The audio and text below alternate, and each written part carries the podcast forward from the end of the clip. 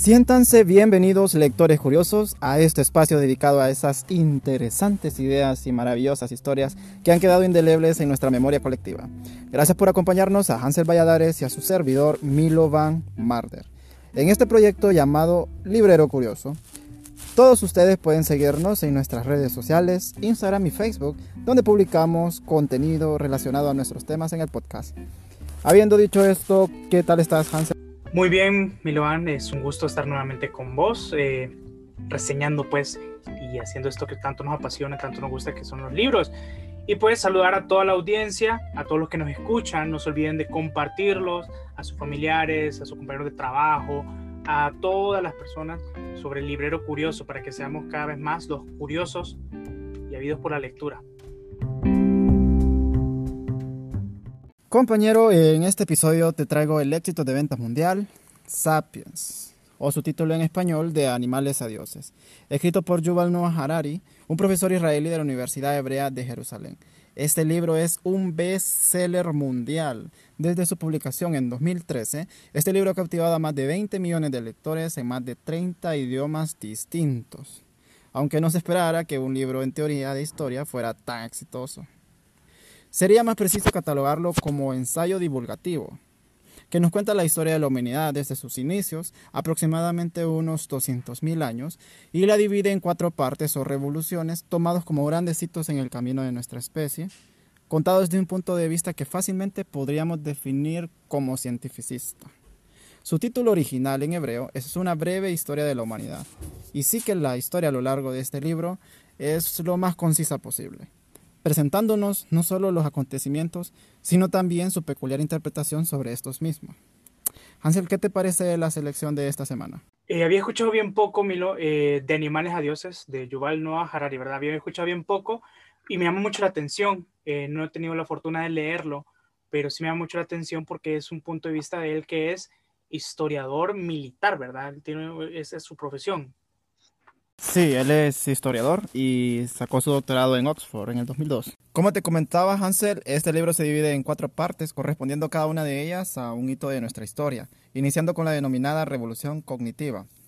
Para iniciar este viaje, primero nos cuestionaremos qué fue eso que hizo a un animal sin importancia diferenciarse de los demás animales e incluso de los otros integrantes de la familia Homo. ¿Qué consideras que sería esa clave? Sí, que yo creo que aquí es pues donde se, se, empieza a separar el, ser humano de, del animal. O sea, sí, va, ¿qué nos diferencia de los animales como tal? Creo que el libro lo, empieza a tocar, ¿verdad? Y pues yo diría que lo que nos empieza a, diferenciar, porque ¿qué? Hacer construcciones, pues las termitas hacen grandes construcciones también. Eh, estar en sociedad, pues hay muchos animales, los lobos, eh, los leones, tienen sus sociedades bien estructuradas pero creo que lo que nos hace al final humanos es ese mismo saber que, somos una persona, un ente de quién soy, por qué estoy aquí, para qué estoy aquí. Creo que eso, es lo que nos diferencia. no hay ninguna otra especie que se, plantee eso, ¿verdad, Milo? Pues uno de, los de las teorías que tiene Yuval Noah Harari, pues va a que nosotros tenemos la capacidad de imaginar realidades. Claro, viene ligado a nuestro lenguaje. ¿Qué es lo que dice él? Nosotros tenemos un lenguaje que nos ayuda a tener un lenguaje objetivo, que es lo que nosotros vemos. También otros animales que lo pueden hacer. Por ejemplo, una suricata puede decir en su lenguaje, ellos ya tienen claro. en sus sonidos, que se aproxima un águila, se aproxima un depredador, todos escóndanse, o no hay ningún problema. Es un lenguaje que denomina lo objetivo, ¿verdad? Lo que existe.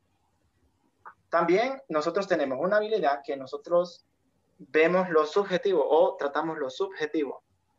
Es el lenguaje en el que nosotros decimos lo que imaginamos. Ok. No es lo mismo decir, ahí está el león, que decir, por allá pasó un león, nadie se vaya a hacer. E imaginarse esa escena, ¿verdad? Así es. Y va al siguiente paso, que es la realidad intersubjetiva. Es la realidad que creamos entre los demás son una realidad imaginada. Entonces, en este hilo se basa Yuval Noah Harari para decirnos que toda nuestra civilización, bueno, sí, que todas nuestras relaciones humanas están basadas en esas en esos mitos, él lo denomina mitos para dejarlo lo más sencillo posible, en esos mitos, que cosas que realmente no existen, pero que porque todos lo imaginamos y todos lo creemos, realmente existen. Como por ejemplo, em, Honduras no existe. Claro. Claro, es, Objetivamente no existe. existe, el territorio. Es, es, una idea que el ser humano ha construido. Así es. Porque Honduras hoy puede ser Honduras, pero digamos que Guatemala se vuelve potencia y nos hace una guerra absorbe, nos absorbe, ajá, ajá, correcto. Entonces dejaríamos de ser Honduras y comenzaríamos a ser Guatemala. Entonces, esta es eh, una de las formas en las que él teoriza cómo, por qué nosotros logramos trabajar bien conjuntamente. Y la verdad, bien, bien curioso, porque el ser humano, el ser humano en, en, ese sentido, tendemos a tener muchas cosas intangibles, cosas que no sé, que no podemos, que solo están en nuestra mente, vaya. Eh, por así, por así decirlo, el valor, de las cosas, el dinero, justamente el valor de las cosas. O sea, tal cosa tiene tanto valor porque nosotros se lo hemos dado, pero no es porque realmente tenga esa validez, pues. Y bien interesante. Así, así es. Una de las formas en la que él comienza a abordar este tema es, toma por ejemplo la empresa Pillot. Pillot no son los carros. O puedes destruir todos los carros, pero Pillot como tal sigue existiendo no son los directivos, porque los directivos los puedes quitar. Simplemente va a seguir siendo Pillot. Pillot es una realidad que está en el tejido social, en, el, en el imaginario colectivo. Definitivamente. ¿Cómo puedes deshacer Pillot o cómo puedes deshacer esas, esos mitos colectivos? Uy. ¿Cómo te puedes deshacer de ellos? ¿Cómo puedes eliminar los mitos colectivos, pues la forma en la que Yuval Harari nos dice es que no se puede simplemente desaparecer los mitos colectivos solo porque sí, sino que tiene que venir un mito más grande o más poderoso a poderlo eliminar. Por ejemplo, ¿cómo puede simplemente desaparecer Pillot? Tiene que venir un imaginario colectivo más grande que Pillot, como por ejemplo el Estado de Francia, y, decretar que Pillot tiene que cerrar. Y en ese momento Pillot deja de existir. Entonces él aborda eh, que los países, las, el dinero, y ahí es donde se meten las religiones. Sí, eso te iba a decir, no digamos, sí, en, el asunto de la religión, pues que es algo increíble en el ser humano. Joel Harari lo aborda este tema de una forma despreocupada y él dice realmente, él es ateo, él dice que, que los dioses pues al final no existen, pues son algo que simplemente es, nos ayuda a tener un orden un orden eh, social. Dice que esa capacidad de poder imaginar esos órdenes, esos, esos mitos, es lo que a nosotros nos confiere la capacidad de poder trabajar conjuntamente.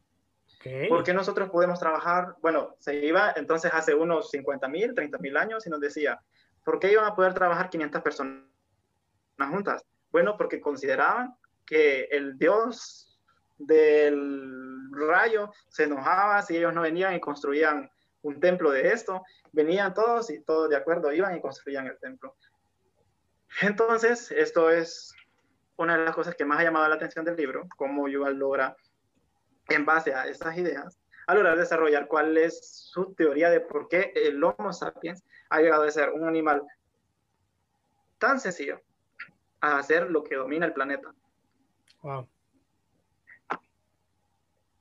¿Qué tal vas hasta aquí?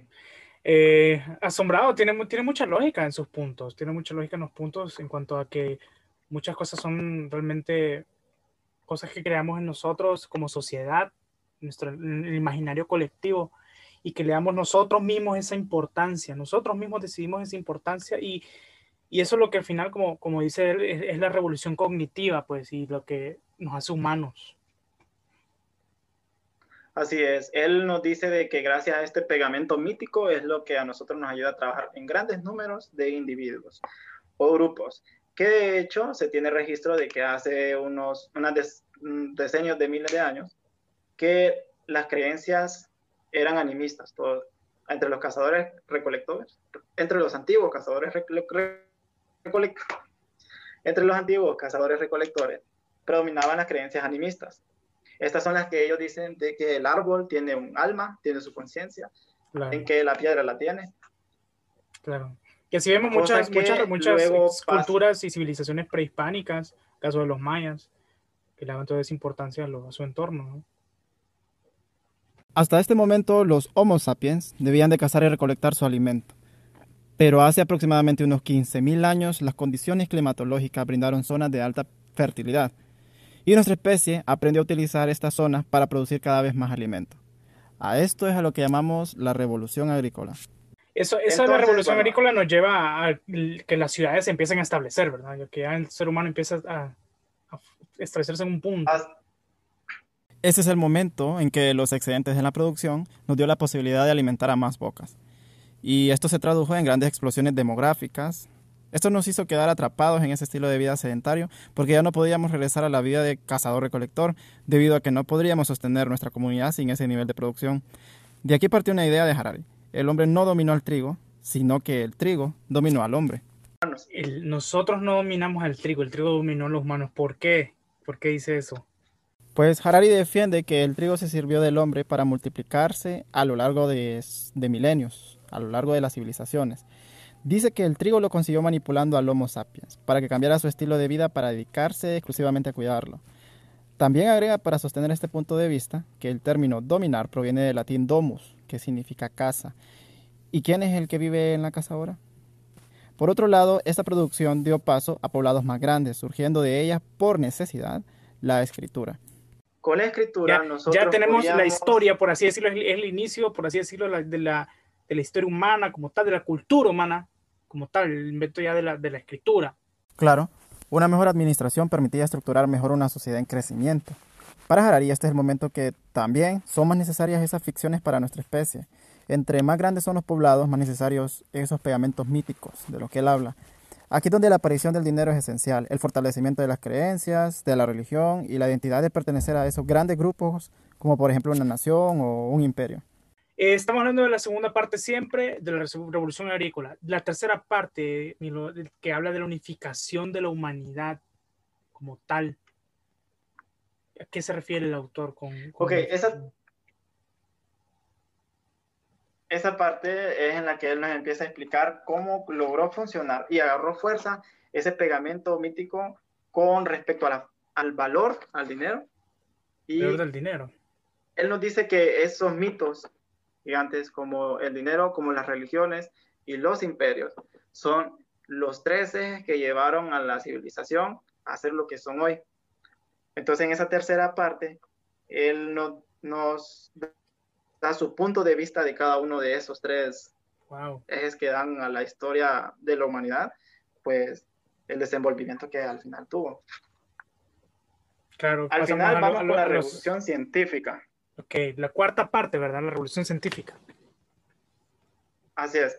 La cuarta parte vamos con la revolución científica en la que él dice que primero descubrimos que éramos ignorantes. Claro.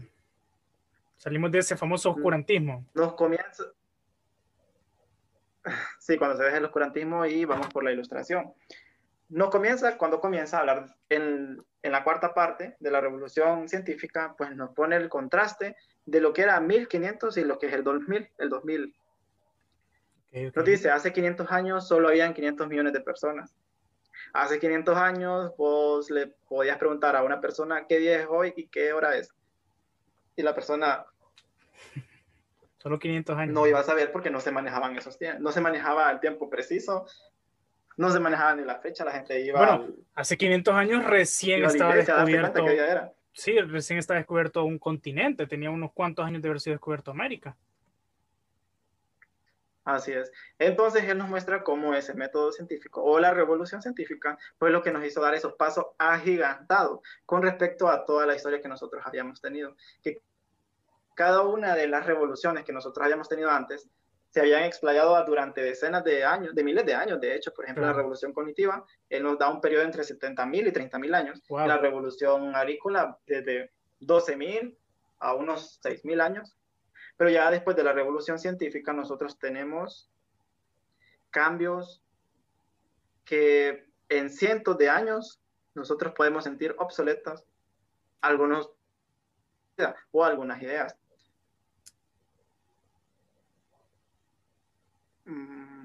Ok, pues Como paréntesis antes,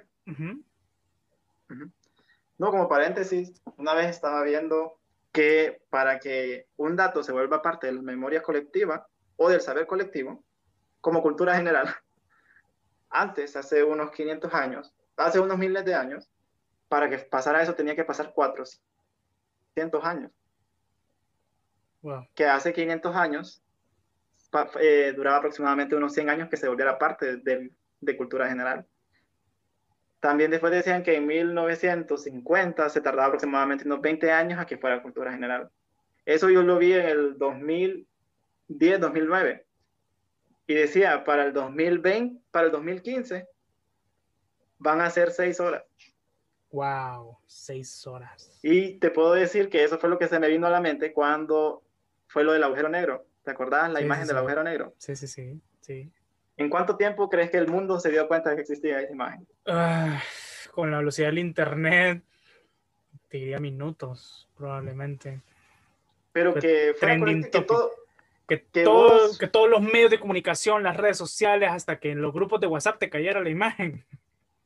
Todo el mundo se dio cuenta. Yo te podría decir que en dos horas no había alguien que no se hubiera dado cuenta del. Sí. Se fotografió, podemos decir, un agujero negro. Sí. Y mira, yo creo que en ese sentido los seres humanos todavía no nos damos cuenta de la magnitud de lo que estamos viviendo actualmente, porque, o sea, estamos viviendo en un mundo donde tenemos la información de manera inmediata, instantánea, donde nuestra calidad, sí, nuestra calidad de vida se va aumentando, va, viene este, este virus, pero, pero ya en carrera los científicos vienen y buscan manera de controlarlo de la manera científica con eh, las vacunas y etcétera. Y, o sea, no ah, nos damos cuenta de, esa, de, esa parte. O sea, eh, perdón, Milo, estaba escuchando que este es el periodo de la humanidad donde menos muertos han habido, por así decirlo. Antes, las enfermedades, bueno, de por sí, ya dar a luz era un riesgo. Ya dar a luz una persona que, que daba luz a un niño, había mucha probabilidad de que, de que se muriera en el parto. De ahí con las enfermedades al principio de la niñez, de ahí con, con otro tipo de enfermedades, con las guerras, en fin y hoy ya eso ya lo damos por, por dado, ¿no? Tantas cosas. Sí, ya damos por sentado un tipo de calidad de vida que hace unos años ni siquiera existía. O preguntarle a tus abuelos cuántos, ¿Sí? cuánto, cuánta ropa tenían. Sí, sí, sí. ¿Cuántas mudadas? Tenían tres mudadas. Ahora, hay, hay algo que siempre hay, un dicho famoso que dice, eh, mucha gente se le pregunta, si pudiéramos viajar en el tiempo, ¿a dónde preferirías ir? ¿Al pasado o al futuro? Y muchos dicen que la mejor respuesta debería ser al futuro, porque vaya, por a pensar, hace 20 años no existían las videollamadas, hace 20 años no existía eso, todo esto lo que es el Internet hoy como tal. ¿Te imaginas en 20 años, en 30 años, en 100 años dónde estará la humanidad? Eso sí, también hay un dicho que famoso que dice, llegué muy tarde o nací muy tarde para conquistar mi planeta y nací muy, muy temprano para conquistar otros mundos. Entonces, la humanidad hasta dónde llegará. Creo que por eso es el nombre del libro tan fuerte que es de, animales a dioses, ¿no? Porque ya estamos rozando lo, lo intangible tan fuerte.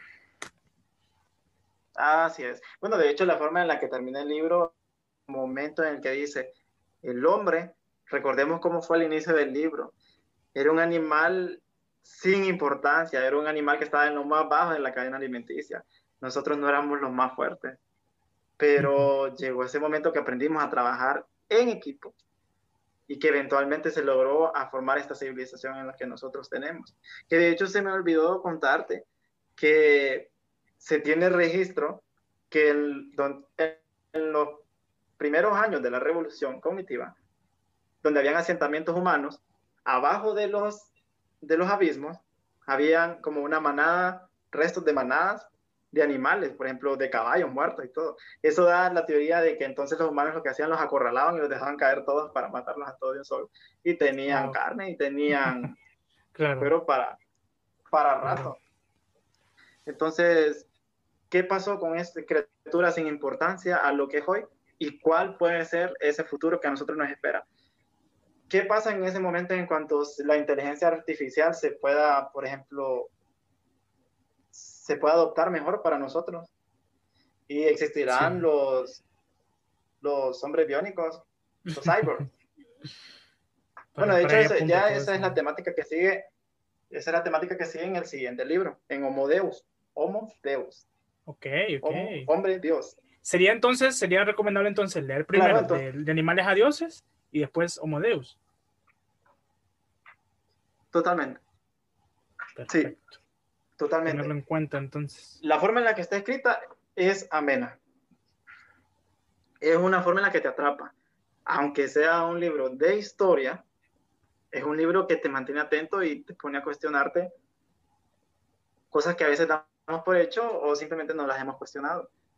Una, a mí lo que me causó es... Te intrigó. Lo que me dejó anonadado al inicio, lo que me intrigó fue lo de las imaginaciones colectivas, cuando él explicó con Pillot. Porque en base a esa idea, cuando él te da ese ejemplo que poco a poco te lo va desarrollando, te muestra después cómo nosotros logramos trabajar en conjunto y nosotros somos los únicos que podemos hacer eso. Dice, somos los únicos que podemos creer en dar nuestra vida por algo que está después de que nos mura, que nosotros muriéramos. Sí, solo, hay que ver una el, Solo hay que ver el valor del dinero, o sea, el dinero al final es un pedazo de papel, es un metal, una moneda, y el valor que le damos a eso es increíble. En la charla TED dice, ¿se imaginan si yo tuviera un simio enfrente de mí y les digo, dame esa banana por este papel? Y me va a decir, ¿y tú qué crees que soy? ¿Un humano? Entonces, una de las cosas que uno puede también ver en el libro, que está sumamente marcado, es que él tiene una visión cientificista de la vida. Esta visión cientificista Hansel se caracteriza, caracteriza por ser alguien que solo valida el conocimiento que está aprobado científicamente. Alguien que dice que todo lo que queda fuera de la ciencia no existe o simplemente no lo adopta como saber, no lo acepta como si realmente fuera saber. Eh, es radical en ese sentido, ¿verdad? Claro que sí, pero es una visión del mundo y es una de las visiones más difundidas en el mundo. De hecho, cuando ves los materiales y el entretenimiento que existe con este tipo de visión, son los materiales que son... Es entretenimiento que es masivo y de hecho adopta bien el público, le gusta. Tal vez podría ser que por eso es que a este libro le ha gustado bastante al público. Series como Ricky Morty, eh, The Big Bang Theory. Entonces, eso con... Claro, es importante ver que estas visiones dejan por fuera todo lo intangible. Sí. Todo aquello que no se pueda comprobar de manera científica. Que no se pueda medir. Exactamente. ¿Cómo medís la conciencia? ¿Cómo medís los sentimientos? ¿Cómo puedes medir la felicidad? Entonces, te comento entonces que este libro, más que ser un libro divulgativo de historia, es un ensayo divulgativo en el que la mayoría de gente lo puede llegar a disfrutar totalmente, de principio a fin. La historia de la humanidad te la cuenta de una forma acelerada, claro, porque él sobre todo trata de explicarte su punto de vista en los hitos en la historia de la humanidad. Por eso no vamos a ver tanto historias como el imperio romano, que pasó en la ilustración, no se mete, él lo que trata de hacer es consolidar la historia de la humanidad, pero ligada a cómo, como conjunto, como civilización, como grandes grupos, comenzamos a trabajar. Es un libro que te gustaría, Hansel, te lo recomiendo. Realmente es un libro que puedo recomendar prácticamente a todo el mundo. Incluso personas que no son lectores habituales lo disfrutarían completamente. Sí, se lo recomendamos a absolutamente todos y es un punto de vista que es muy interesante realmente. El resumen de, de Sapiens, pues, de animales a dioses. Así que búscanlo. El autor es Yuval Noah Harari. Lo publicó en 2013 y él es un Em, historiador militar y tiene un doctorado en, en, historia militar de la antigüedad. Algo así creo que nos dijo Milovan al principio. pero, pero están invitados a buscarlo, buscarlo y poderse enriquecer de estos puntos de vista que nos hacen reflexionar sobre lo que somos y sobre lo que podemos llegar a ser, ¿verdad, Milovan? Así es, y no simplemente se queda por el libro lo que es el pensamiento de Yuval Harari. De hecho, es un hombre que ha sido famoso por sus conferencias hasta una entrevista por Mark Zuckerberg en, en YouTube, en la que oh. Mark Zuckerberg y él entran a analizar qué es lo que podría pasar de aquí en adelante, a cómo va a afectar esa, esa automatización en el mundo. Que de hecho, Hansen, te comento que cuando le estaba escuchando me sorprendió que él dijo que va a pasar con las personas, con los países, esos países pequeños que no logran manejar el Big Data, con los que quedan detrás. ¿Qué pasar con esos países como Honduras? Claro. Te juro que ese fue el ejemplo que dio. Wow, wow, qué fuerte, qué fuerte, ¿eh? Él dice, sí, es interesante porque está hablando con Zuckerberg, una persona que en este momento se está viendo afectada por todo o por las sospechas que se tienen de qué es lo que él está haciendo con toda la información. Así es. Te lo recomiendo, te recomiendo esa entrevista, Hansel, te recomiendo el libro. Y pues por el día de hoy, aquí nos quedaríamos, Hansel. Esperamos que este episodio les haya despertado la curiosidad en este título y si les interesa escuchar sobre un tema en específico no duden en proponerlo, que nosotros con mucho gusto trabajaremos en ello. Querido compañero, hasta la próxima semana. Pero Amarte, era un gusto recordarles que nos sigan y nos busquen en Instagram como Librero Curioso, en Spotify, compartan los podcasts y busquen también que estamos en YouTube. Suscríbanse, denle click a la campanita que todas las semanas vamos a traerle un podcast nuevo. Así que un gusto a todos, nos vemos, mucho gusto Milo, bye bye.